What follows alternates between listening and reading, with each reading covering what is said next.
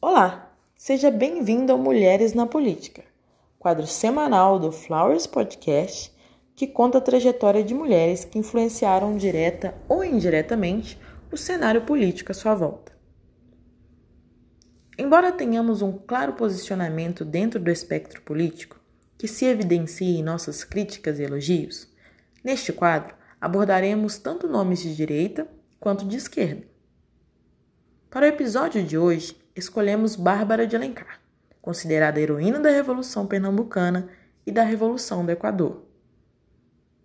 No dia 6 de março de 1817, em Pernambuco, eclodiu uma revolução que marcaria para sempre a história brasileira.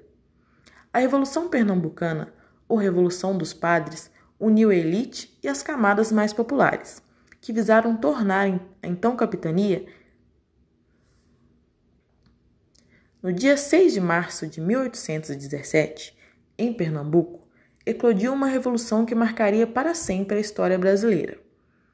A Revolução Pernambucana, ou Revolução dos Padres, uniu a elite e as camadas mais populares, que visavam tornar a então capitania livre em detrimento aos privilégios da coroa portuguesa.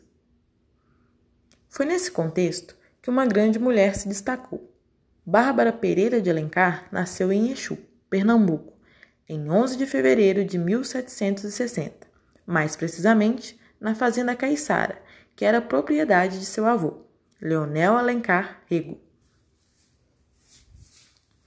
Ainda adolescente, Bárbara casou-se com o comerciante português José Gonçalves dos Santos e se mudou para a cidade de Crato, atual Ceará, que na época também era capitania de Pernambuco, na região do Cariri. Quando a Revolução eclodiu, Bárbara já tinha 57 anos e era uma senhora respeitada na região.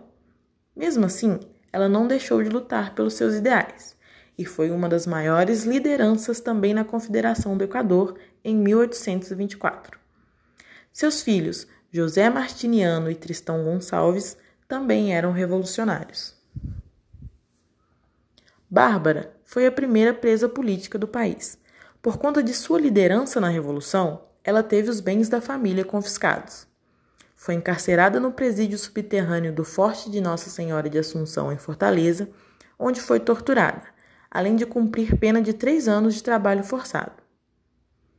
Ela morreu depois de várias peregrinações em fuga da perseguição política, em 1832, na cidade pioiense de Fronteiras, mas foi sepultada em Campos Sales, no Ceará. Sua história tornou-se inspiração para artistas e seu nome batizou estátuas e outros prédios públicos.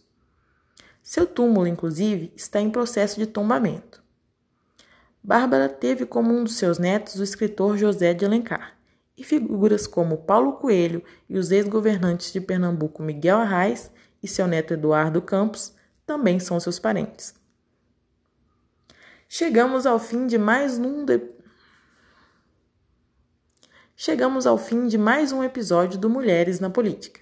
Se quiser acompanhar esse e outros quadros do Flowers Podcast, siga nosso perfil no Instagram, flowers_podcast, para se manter atualizado. E se você quiser sugerir algum nome para o quadro Mulheres na Política, entre em entre em contato conosco pelo mesmo perfil. Até a próxima!